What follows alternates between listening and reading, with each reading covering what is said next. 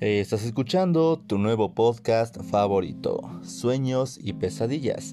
Este es un podcast semanal en el que cada jueves o viernes, porque ya me estoy atrasando demasiado, te contaré todo lo que sé sobre un tema de miedo, terror, misterio y el día de hoy contaremos historias de ustedes, los fanáticos y fanáticas de este nuevo podcast, al cual ya tiene 10 capítulos con este y un especial de Halloween. O sea, creo yo que esto está bastante bien. Pero, sin más preámbulo, comencemos.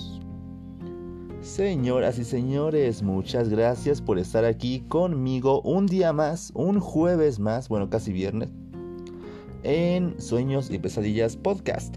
Antes de empezar, debo dar dos anuncios. El primero no lo había podido dar porque la verdad no me acordé en el capítulo anterior y en el capítulo que correspondía, la verdad se me fue el tiempo. Y ahí va. Mi novia fue quien creó el podcast de los chaneques, los duendes mexicanos. Ella me diseñó todo eso porque yo tenía demasiado trabajo. No es para echarle culpas, no es para nada más que agradecerle porque es la mejor novia que podría haberle pedido al universo entero. Y número 2. El día de hoy se me ocurrió la brillante idea de hacer en vivos en Instagram grabando el podcast para las personas que quieran verme, que quieran escucharme Así que si estás completamente de acuerdo, ¿por qué no me vas a seguir a Instagram como arroba casapa-bajo y no te pierdas las grabaciones del podcast que tengo o que tendré justo ahí? Como te dije el día de hoy, estoy, voy a leer para ustedes unas historias que me mandaron algunas personas. La verdad es que son pocas las que me mandaron, pero voy a completar con historias que me encontré en internet. La primera es una de Shorty se llama. Y ella nos mandó esto. Una noche de desvelo, con mi hermana, como era de costumbre entre pláticas y risas, algo extraño nos sucedió. De repente, la lámpara de noche se apagó. De algún modo, estaba desconectada. Mientras intentaba ella encenderla de nuevo, la puerta de la recámara se abrió lentamente. La luz de la luna entraba por nuestra ventana, y la sombra de un hombre se veía cada vez más cerca de nuestras camas. Lentamente llegó con mi hermana, rozó su cama y pasó a acercarse a la mía. Mi corazón latía tan rápido. Sentí un escalofrío. No podía moverme. Cuando sentí una mano fría tocar mi pierna, fue inevitable sentir la soledad y dolor que transmitía esta entidad. Inclinándonos a lo más lógico, mi hermana y yo pensamos que era nuestro hermano, haciéndonos una broma, y aunque era imposible que desapareciera tan pronto, nosotras corrimos a su recámara a buscarlo. ¿Cuál fue nuestra sorpresa al ver que él se encontraba profundamente dormido? Fue casi imposible volver a dormir. No volvimos a ver la sombra, pero yo jamás, jamás he olvidado aquella experiencia. Creo que muchos de los fantasmas necesitan un poquito de qué hacer, ¿no? ¿Por qué demonios te preocuparía la vida de alguien más que ya está vivo, que ni siquiera está en tu mismo plano astral? Pero bueno, aquí va otra historia más. Esta nos la mandó Long Jumping-Choir. Esta se titula El Pasillo. Hola, me ha comentado alguien más que haga historias y aquí viene la mía. En los años que viví en el Sausal, mi casa tenía un pasillo que fuera día o noche, se sentía como si alguien te persiguiera. Y esta vez no solo yo, pues mi madre y casi todos los que pasaban sentían lo mismo. Nadie lo veía, ni yo, hasta que un día, que era de mañana, pues yo siempre soy el primero en despertar y para mi suerte mi cuarto está al final del pasillo, salí como cualquier día normal pero de nuevo sentí esa presencia.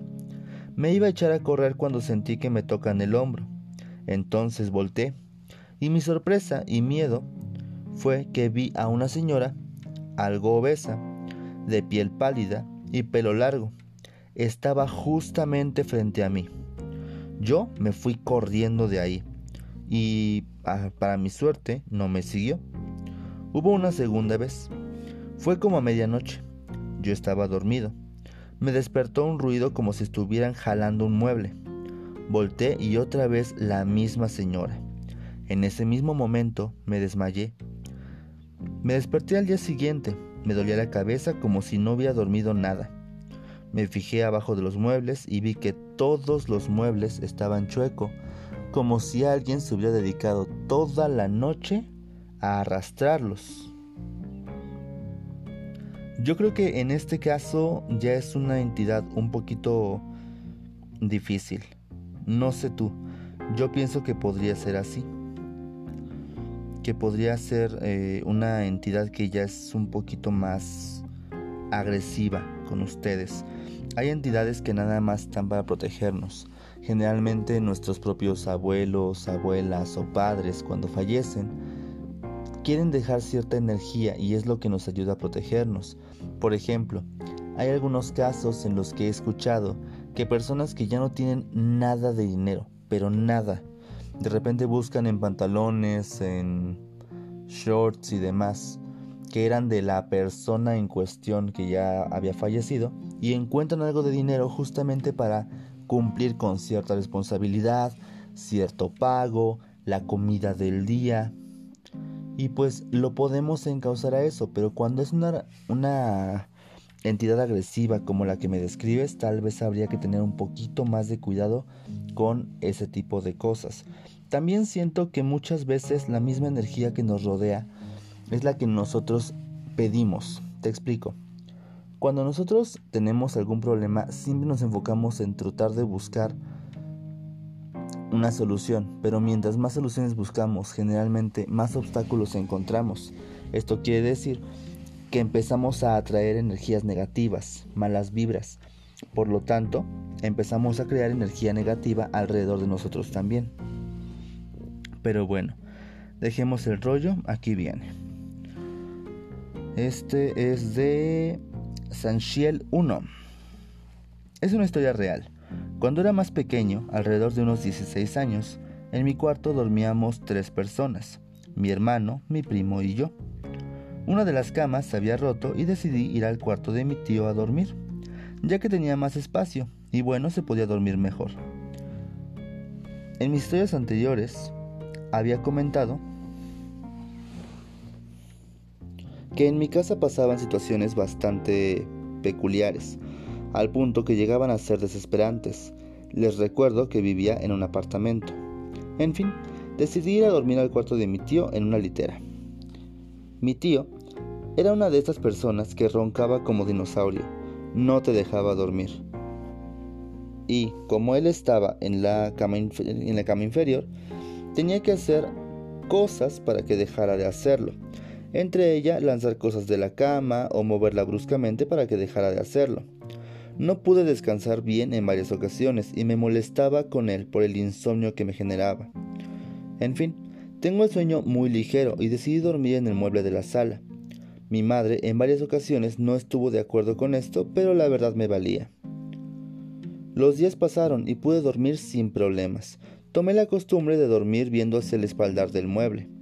En ese tiempo, también me encargaba de rescatar animales de la calle. Me enfoqué en rescatar y cuidar a tres palomitas de la calle que no podían volar, y decidí colocarlas en el balcón para que cuando sintieran fuertes se fueran. 1. Una noche, después de haber llovido, decidí dejar mi paraguas en el balcón junto a las palomitas. Como y proceso a cortar tipo 11 pm. Me despierto a las 2 de la mañana por la letra de las palomas y me pregunto qué pasó. Al verlas estaban todas inquietas y algo asustadas. Al momento no le presté atención y traté de seguir durmiendo. Cuando de pronto escucho algo que cayó y abro nuevamente los ojos. Ahí me doy cuenta que algo no está bien. Entonces, mi paraguas comienza a moverse y es allí que me empiezo a asustar. Decidí entrar al balcón, el cual tenía una puerta de vidrio, a calmar un poco a las palomas. Tomé el paraguas y le grité a lo que fuese que dejara de joder, y a los tres minutos los animales se calmaron, y yo también me regresé a dormir asustado, pero me fui, no sé qué era. 2. Estaba durmiendo de la misma forma que estaba acostumbrado cuando de repente siento que algo me está viendo. No tenía intención de voltearme. así que intenté seguir durmiendo. Al rato, la incomodidad comenzaba a sentirse peor. Decidí entonces voltear, y fue cuando vi a una mujer de cabello platinada, de ojos saltones, y con una tonalidad de piel blancuzca azulada, con un vestido largo. Entré medio dormido, me quedé fijo viendo, hasta que la cosa empieza a gritar, saliendo despavorida hacia el pasillo en dirección al cuarto de mi madre. Me quedé asombrado pensando, ¿cómo demonios un fantasma se asusta con mi presencia? Esto para mí es raro. Estaba muy cansado, así que la verdad me valió. Me voy a dormir de vuelta. Al día siguiente hablé con mi familia de lo que vi y pensaron que estaba loco. Así que bueno, decidí dormir en casa de un amigo a ver qué tal. ¿Cuál fue la sorpresa? Que al día siguiente mi tío me contó haber visto a la misma mujer cuando por cansancio se quedó dormido en el mueble, y la mujer hizo exactamente lo mismo. Salió corriendo asustada hacia el pasillo. No se volvió a ver más de esto y me hizo pensar que este mundo paranormal es muy raro, bastante diría yo. Pues como te dije, tal vez incluso, bueno, por lo que dices la verdad no creo que seas una mala persona. Pero Creo que hay energías que no puedes controlar en tu casa entonces. Hay ciertas situaciones que obviamente a todos nos hace pensar que tal vez hay algo extraño allá afuera. Sospecho que esta situación que tú me mencionas tiene que ver más con algún dueño anterior o algo que pasó en el terreno en el que vives. No sé, creo que podrían ser un montón de cosas. A ti no te conozco, tú eres de las personas que yo estoy leyendo debido a que no tengo tantas historias como para rellenar media hora, pero creo que eres de las personas que más admiro porque aguantaste y porque sigues viviendo ahí por lo que estoy escuchando, por lo que yo intenté leer. En fin, vamos con una fan que es Verónica Espinosa. Esta es una historia un poquito larga en cuestión de mensajes, pero creo que se va a ir rapidísimo en cuestión de tiempo. Bueno, esto es totalmente real. Tuvo lugar hace poquito tiempo, el día 19 de noviembre. Empezó dos días antes del 17. Mi madre y yo tenemos fama de presentir cosas. No pregunte por qué, porque la verdad siempre pensé que es una mala coincidencia de mi existencia. El martes de la semana que le hablo, yo tuve, que le hablo yo, tuve un accidente, un suceso súper extraño. La puerta corrediza del baño es de vidrio y se quebró sin razón alguna. Y ya sabe que eso es de mala suerte. Después de ese suceso, comenzaron a espantarnos en la casa. Se abrió la regadera sola como cuatro veces en dos días. Se estrellaron sin razón los espejos y ojalá pudiera mandarle fotos de esto. Pero los tiramos porque no le tomamos importancia hasta el día jueves que fue el día en que la actividad paranormal empezó más. Hubo en mi casa muchísima de este tipo de actividad y aquí es donde empieza lo bueno. Soñé más frecuentemente con mi propio suicidio en una cocina con mi perra y que mi mamá me encontraba. Soñé perfectamente cómo estaba vestida y cómo se sentía morir. Y lo más extraño es que me desperté a una hora rara, a las 5.18 de la mañana. Pongan atención que estos detalles son muy importantes en esta historia. En la mañana de ese mismo jueves me salió una marca extraña en el cuello, como si todo realmente me hubiera ocurrido a mí. Subí al cuarto de lavado de mi casa y alrededor de las 10 de la mañana o 10 y media, una vecina gritó súper fuerte y con mucho dolor.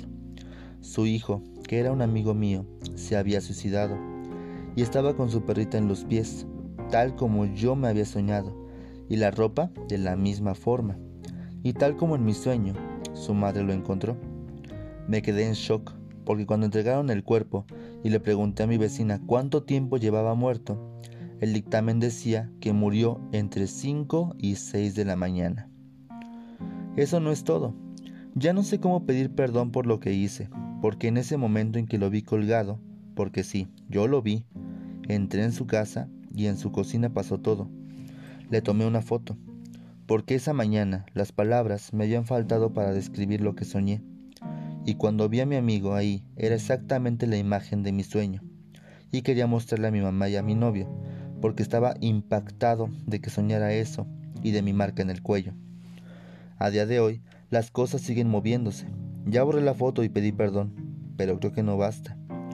Mi madre dice que ese sueño era su propia energía o alma pidiendo ayuda, y se aferró a lo más fácil que tuvo cerca. Y por eso sé que predije su, suicidio. Wow.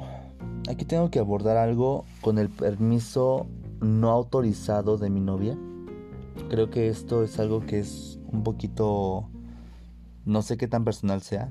Perdón si digo algo malo. Supongo que te tendré que contentar diferente. O si lo estoy regando mucho, perdóname. Pero creo que no es tan... No, o sea, no es... Ahí va la historia. Para más fácil. Un día íbamos saliendo, ¿ok? Antes de pandemia, cuando todavía podíamos salir sin cubrebocas y subirnos al metro y repegarnos, todo eso. Salimos. Nos fuimos al metro, nos dirigimos a un parque, me parece. Y en el camino me iba contando historias y sus días, su día común y así. Me contó que ella una noche antes había soñado con una caída fuerte de una señora que ella conoce. ¿Ok? Entonces Pasó un ratito, pasó un tiempo y en la mañana recibió la llamada de uno de sus mejores amigos. Este amigo le cuenta que su madre se cayó de la escalera y que al mismo tiempo eh, se había, creo que roto el pie. No me acuerdo si roto o nada más lastimado. El punto es que mi novia ya había soñado eso y ya había presentido algo así. Ella junto con su madre ya tienen ciertos presentimientos, ciertas, ciertas como visiones del futuro, de lo que puede pasar. No sé si yo quisiera tener ese talento, porque yo lo considero así, un talento, algo que no tienen todos, una habilidad mágica. Yo creo mucho en que hay personas que practican magia sin que lo sepan. Y creo que ustedes, tanto Vero, que es la que nos mandó la historia, como Marina, que es mi novia, puede que todos ustedes estén teniendo ese tipo de energías porque tienen un poder de llamar más fácil lo paranormal. Muchos de nosotros no hemos vivido una experiencia así. Lo más cercano que yo he podido llegar a vivir ha sido, no sé, que se me muevan algo del lugar, pero pues que sé que son duendes, que X, o que se caiga algo sin, sin que tuviera una explicación lógica de por qué se cayera. Pero ustedes que tienen ese tipo de talento, creo que nada más es cosa de, así como en las películas de superhéroes, tratar de enfocarlo hacia algo diferente y aprender que tal vez, solo tal vez podrían podrían convertirse en no sé, sus, las medium personales de su familia o algo por el estilo. Siento que tienen ese hilo conductor más con lo paranormal y por eso es que las admiro muchísimo. Como les dije, yo no sé si podría tener algo así, yo no sé si podría eh, presentir cosas así, me da, me da bastante miedo, me da mucha ansiedad. Y sé que obviamente no es fácil para nadie empezar a sentir algo así. Nos vamos con Sweet Table Call, que nos manda esta historia. Hola, esta es mi historia. No es terrorífica, pero a mí me asustó. Lo que pasa es que ayer a las 12 de la noche empezó a sonar como una bocina de un auto constantemente, pero nadie en mi casa se despertó o se percató de eso. Era tan fuerte como si estuviera al lado mío literalmente. Pasaron como 10 minutos y no paraba. Salí y no había nadie y el sonido seguía. Luego me acosté de nuevo, pero el ruido nunca paró. Después fui al cuarto de mis padres a avisarles y vio que ellos estaban despiertos apenas. Abrí para avisarle a mis padres por el ruido, pero les conté y me dijeron que no escucharon nada. Luego volví a mi cuarto un poco asustado y se empezaron a caer cosas. Fui a la habitación de mi hermano. Ah, me perdí.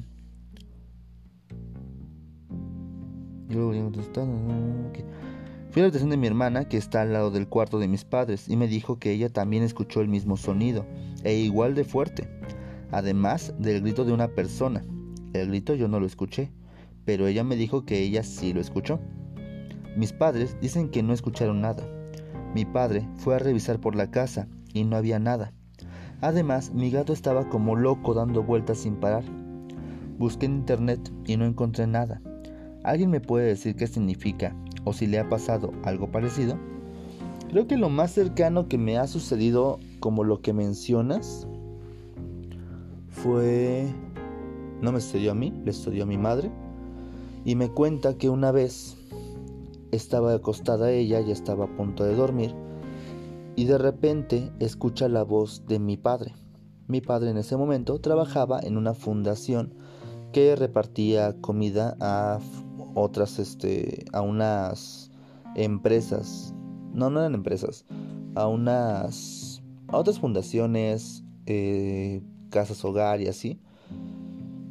En fin, ellos en ese momento lo que hacían era repartir la comida. El problema es que ese día no había llegado mi padre y ya era súper tarde. Generalmente él llegaba como a las 8 de la noche y ya eran las 2 de la mañana. Yo no me preocupé tanto porque para mí pues era noche y se acabó. Yo tenía como 5 o 6 años, no me preocupaba nada. Mi madre, asustadísima, se levanta porque escucha la voz de mi papá como le grita. Y obviamente pues no había nada alrededor. Mi madre se levanta, marca por teléfono a la fundación y en la fundación le dicen, ¿sabes que sí? Tu esposo está en el hospital. Está este, muy herido. Su camioneta se estampó y él no está bien. Tienes que ir a verlo. Wow, yo en ese momento yo no sabía nada. Yo hasta que lo vi con collarín me enteré. Pero mi madre pues obviamente le sufrió. Creo que es lo más cercano. Realmente ese sonido incluso híjole me atrevería me voy a atrever a decir algo que tal vez está un poquito fuera del lugar de mi podcast porque tratamos de hablar cosas sí sobrenaturales pero cosas que a lo mejor muchos tratan de ficción y esto no lo es esto es más creíble todavía ¿Has pensado que tal vez podría ser un encuentro extraterrestre? Digo, yo no sé, a lo mejor tómame de a loco, pero pudo haber sido, no sé ustedes. En fin, vamos a una historia más que nos la manda Delmon PZ. Antes de, antes de enviar este mensaje, mi madre me dijo que agregara un poquito de contexto. Y aquí está. La madrina de mi hermano, cuando tenía 6 o 7 años, me había regalado un muñeco de Spider-Man, el cual llevaba a todas partes. Y también dormía con él y lo sentía como un amigo y me causaba seguridad. Una noche se lo dejé a mi hermano menor porque decía que tenía miedo. Entonces, mientras dormía, me desperté, en esa época muy asustadizo y gritón. Y estaba viendo a mi hermano con Spider-Man, y la cabeza del Spider-Man estaba viendo a mi hermano. Todo normal. Hasta que voltea rápidamente a verme, y yo grito y despierto a mi hermano, para luego tirarlo en una canasta de juguetes olvidados. Desde ese día, Nunca más lo volví a usar, del miedo que pase, de que pasara algo peor. Y me volví adicto a Dross. Está de más eso, pero lo dije porque sí. Ok, no sé qué onda con esto. Pero aquí viene algo interesante. Alguien le contestó y le dice, ¿aún tienes tu muñeco de Spider-Man? Mi hermanito tenía un Teletubby, era el rojo creo, que se llamaba Po o algo así y desde que se lo regalaron me causaba mucho miedo verlo, y mucho más porque podía decir algunas frases al presionar una pequeña grabadora o aparato que tenía en el abdomen y que era fácilmente retirable para cambiarle las pilas. Para una Navidad, mi hermanito, mis primos y yo nos desvelamos jugando videojuegos hasta quedar exhaustos y dormimos en la misma cama. Cuando un primo se despertó, pues automáticamente también me desperté y él se asusta que el teletubi de mi hermanito estaba sobre él y del susto lo arroja fuera de la cama. En eso que cae al suelo, se reproduce una de las tantas frases que mencionaba al presionar su abdomen, pero la frase que, mencionó apenas fue completa y solo se escuchó una pequeña parte. Y bueno, en eso nos asustamos todos y levantamos a los demás. Así que mi hermanito se levantó y agarró su teletubi para regresar para revisar que con el golpe no le hubiera dañado la cajita que tenía dentro y que le hacía reproducir sonidos. Para sorpresa de todos, solamente tenía una pila de las dos que necesitaba. La otra estaba en la mesa. Ese mismo día quemamos el peluche. En serio odié ese peluche. Y todos los demás peluches que teníamos, pues siempre en la noche se escuchaban caer de los cortineros. Pues mi madre, a mi madre le gustaba ponerlos ahí por decoración. Creo que si entras a una casa o a un lugar y ves muchos juguetes, ok, me estoy tirando una bala en el pie, pero si ves muchos juguetes como que sí te asustas, ¿no? ¿O soy yo? Como que los ves y sientes que te observan. No sé, creo que ya estoy viendo muchas películas de terror. No sé, tal vez sí sea eso, tal vez no, no sé. Esta dice, esta es un poquito más larga, creo que nos va a abarcar el resto del episodio. No, está demasiado larga. No, esta no la voy a leer. Ok, a ver. Esta está un poquito más corta, creo. Sí. Esta nos la manda... Anónimo dice. Hola, quiero compartir con los amantes del género una historia que viví hace 10 años. Estudiaba periodismo, tenía que entregar un reportaje. Me vi a tres días de la fecha límite sin nada que escribir, así que me metí en el hospital para improvisar algo. No buscaba fantasmas esa noche y aún así 10 años después vuelvo a esta historia. La fachada del hospital conserva su magia. La puerta principal tiene a sus pies una monumental escalinata de granito.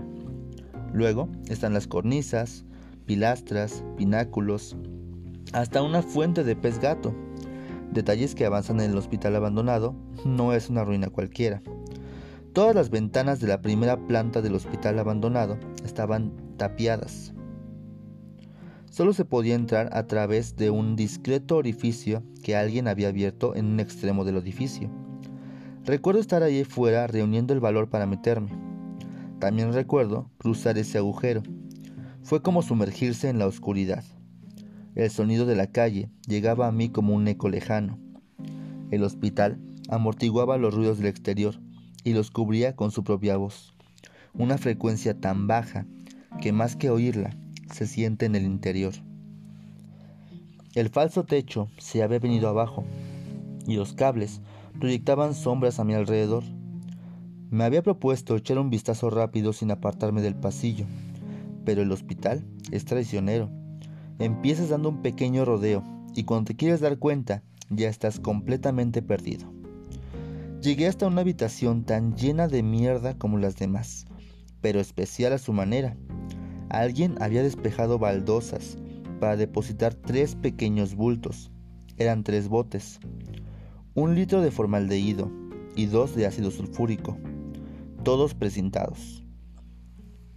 Estaba solo, era de noche, y lloví en Santiago. Pero me había propuesto no marcharme hasta haber alcanzado el punto más alto del edificio en la séptima planta.